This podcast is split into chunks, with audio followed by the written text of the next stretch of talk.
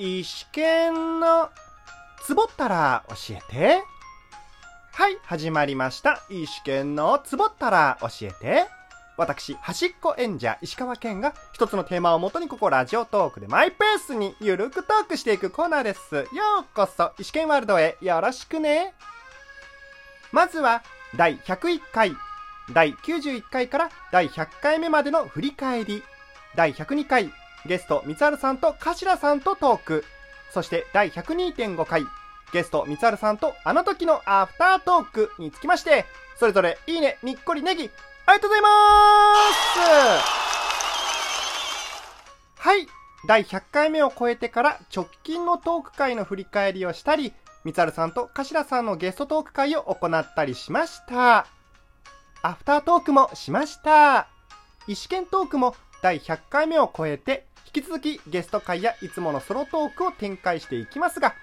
まあ何かに迫られてることもないので、焦らずのんびりマイペースにトークを重ねていきます。そうさ、自分に与えられた時間は自分で決めるはい、今回は、求む8月の天気についてお話ししていきます。えー本日から8月になりました。1年も残すところあと、そこはリスナーの皆さんで考えてもらって、とにかく言いたいのは、来年まで半年を切っていますこれは事実 !2021 年とはいえですね、先月7月を振り返ってみますと、いやー、とにかく東京は雨が降りに降っていました。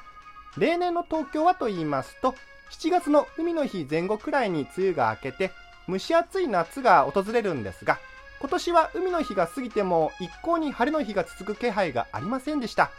海の日に晴れの日、まあいいや。今年は例年よりもろもろ事情があった影響で、海の日を変則的にずらしたのが7月雨が続いた原因なんですかね。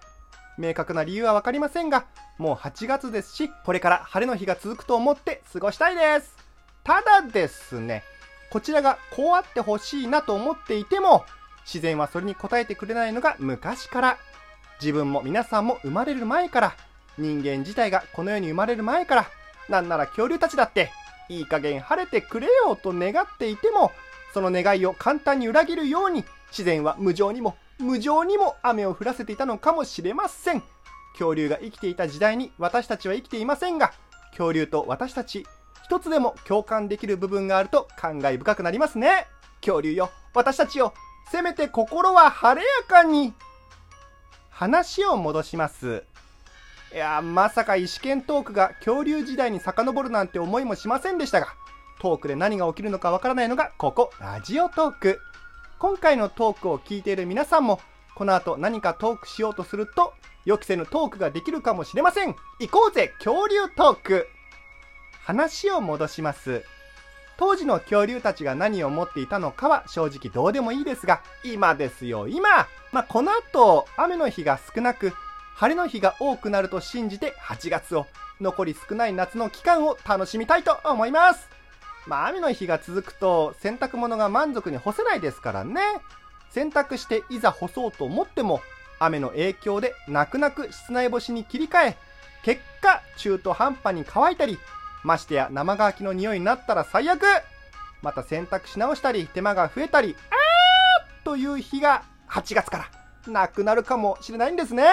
やったー！と、早く思わせて8月 !8 月頼むよ。変わってくれ。君にかかっているんだ。ここで変わってくれよ。求む変化。8月。ま